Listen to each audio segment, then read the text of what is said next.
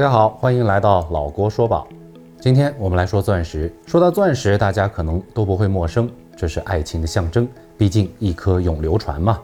但大家知道世界上最大的天然钻石是什么吗？这颗钻石现在又在哪里，被什么人所收藏呢？别着急，我们先从故事的一开始说起。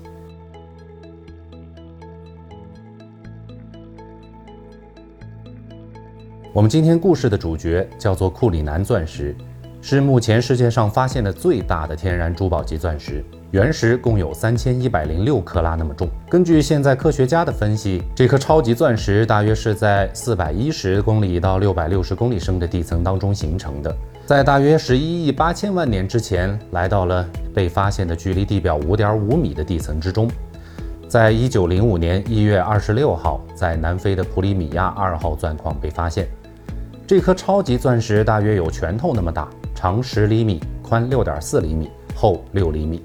总重有三千一百零六克拉，大约就是六百二十一点二克。发现钻石的矿脉属于一个英国贵族托马斯·库里南爵士，南非当地的报纸就直接用他的名字来命名了这颗天然钻石。有意思的是，这个矿是库里南爵士一九零二年才开设的。短短三年时间，竟然就挖到了世界上最大的天然钻石，而且这个记录至今无人打破。这份运气真不是普通人就能够得着的。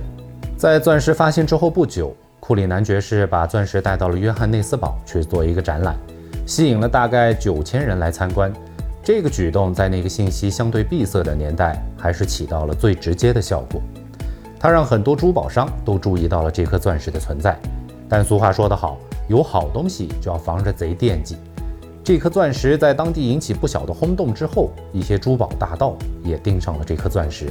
让库里南爵士非常头大。那个时候，库里南爵士也打算把钻石带到英国，让普里米亚矿业公司下属的销售经纪中心负责钻石的销售工作。但从南非到遥远的英国，一路上的安保就成了一个很大的问题。虽然当时这颗钻石还没有进行估价。但那么大的个头，谁都知道价值连城。库里南爵士雇佣了一艘开往英国的蒸汽船，将一个包裹郑重其事地锁在船长室安置的保险柜之中，然后还雇佣了一批私人侦探随船护航。不过，其实这一切都只是一个幌子，是库里南爵士精心安排的一个诱饵。选择船只、雇佣侦探、当众放到保险柜的这一切动作。其实都是为了吸引那些想偷珠宝的人，虽然花费比较多，但是就算真的被抢了，也只是抢去了一个空的包裹而已。那么，真正的钻石在哪里呢？库里南爵士采用了一个非常大胆的方式——邮寄。库里南爵士此举只有他自己知情，包括家人在内的其他所有人都以为钻石是真的在极为严密的安保措施之下放到了轮船之上。就在蒸汽船出发之后不久。库里南爵士跑到邮局，大大咧咧地寄了一个挂号信。就这样，这颗传奇钻石就在精心策划的掩护之下，毫无悬念地安全抵达了英国伦敦。刚抵达伦敦的时候，这颗钻石就被介绍给了当时的英国国王爱德华七世，同时也有其他买家表现出了购买的兴趣。不过，库里南爵士自己也很喜爱这颗钻石，愣是在自己手里攥了两年都没舍得出手。到了一九零七年，挖出钻石所在的南非德兰士瓦地区总理大臣路易斯·博萨发出了这样的一个议会提案，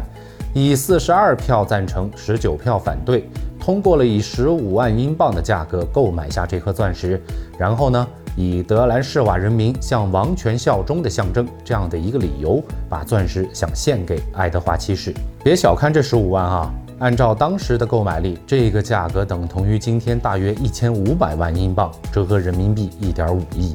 不得不说，路易斯的这个马屁拍的那叫一个响，还不用花自己一分钱。虽然他打着人民的名义，但国王那儿能叫出名字的，肯定也只有他一个人，对吧？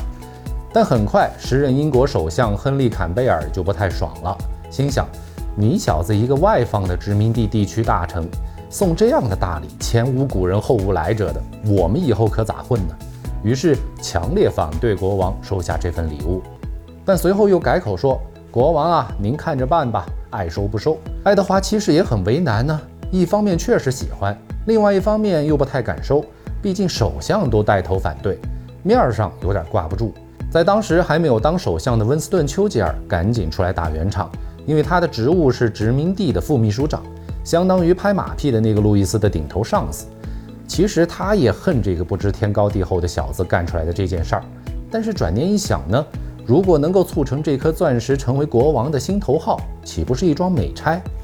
于是，不管是为了拍马屁，还是从政治角度出发，就当是为了炫耀大英帝国的实力吧。丘吉尔策划了一场盛大的宴会。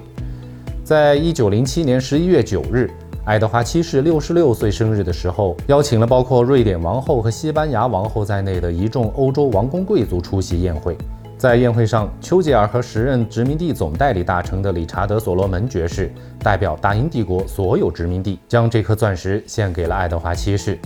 爱德华七世当众宣布，这颗钻石将成为英国王室的象征，并一代一代传承下去。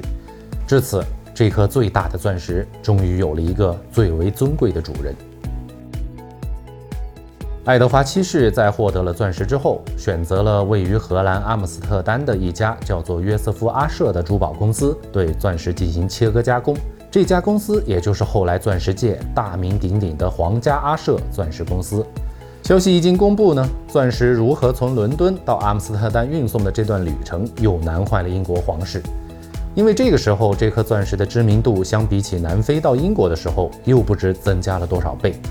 阿舍公司的总裁亚伯拉罕·阿舍灵光一闪，想起了当时库里南爵士暗度陈仓的一个策略，于是故伎重演，大张旗鼓地将一个空盒子委托给了英国皇家海军的船只，请他们负责运送。与此同时，阿舍却将钻石就放在自己的大衣口袋里，搭乘火车和渡轮就轻松来到了阿姆斯特丹。一九零八年二月十日，阿舍在无数遍地论证了各种切割和最大程度保留的可能之后，终于开始动工切割这块世界上最大的钻石原石。那个时候的切割技术和现在没法比，全是依赖手工来做。阿舍公司安排了三个最熟练的工匠，每天工作十四个小时，共计耗时八个月，才终于将这颗钻石切成了九粒大小不一、基本没有瑕疵的钻石，外加上若干比较细碎的一些颗粒。有故事说，当时阿舍在首次切割原石的时候，第一把钢楔刚插到了磨好的槽当中，一使劲儿可就掰断了。阿舍紧张的满头大汗，颤颤巍巍的赶紧用了第二根钢楔，才终于将库里南原石一分为二。阿舍还因为过度的紧张而昏厥。不过，根据阿舍公司自己的记录却表明，这个故事纯属子虚乌有，应该是媒体刻意制造的一个故事。但奈何人们就是喜欢看这种比较夸张的情节，认为只有这样才能赋予一件死物以生命。我们在这儿呢，也就这么顺口一说。您认为是什么样的？欢迎弹幕和评论刷起来。从原石上完整切割下来的这九粒比较大的钻石，被分别命名为库里南一号到九号，而库里南一号到四号又被分别命名成了大非洲之星、非洲之星二号和三号。其中，库里南一号，也就是大非洲之星，整体为一个水滴形，也叫做鸡心形，被打磨成了七十四个面，重约五百三十点二克拉。虽然比世界上最大的成品钻石惊喜钻石稍微小了那么一点点，但惊喜钻石是一颗有色钻石，而大非洲之星则当之无愧地成为了世界上最大的无色钻石，被镶嵌到了象征英国王权的权杖顶端。其中，库里南二号和库里南四号曾被镶嵌在一九一一年制成的玛丽王后的王冠上，后来又取下归王后收藏。王冠上则用水晶作为复制品代替。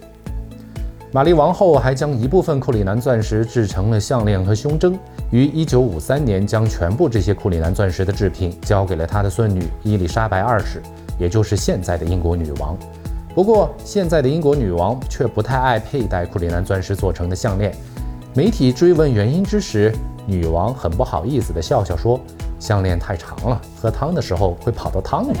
”二零一二年六月四日，为庆祝登基六十周年，英国女王伊丽莎白二世批准对她那些散发出耀眼光芒的皇权象征进行首次公开的展示。这些珠宝首饰，有的曾在革命起义中瞒天过海秘密运送，有的曾从皇室情妇手中失而复得。他们中的绝大部分都被看作是尊严、崇敬和仁爱的象征，它们聚集在一起，组成世界上最精美的钻石收藏。好了，今天我们说的是钻石的故事，但相信大家一定也都看到，英女王的王冠上还有着其他红的、蓝的各种宝石，那些宝石又分别是什么呢？王冠本身又有着什么样的故事？我们下期为您揭晓。我是老郭，关注我，一起来看最精美的珠宝故事。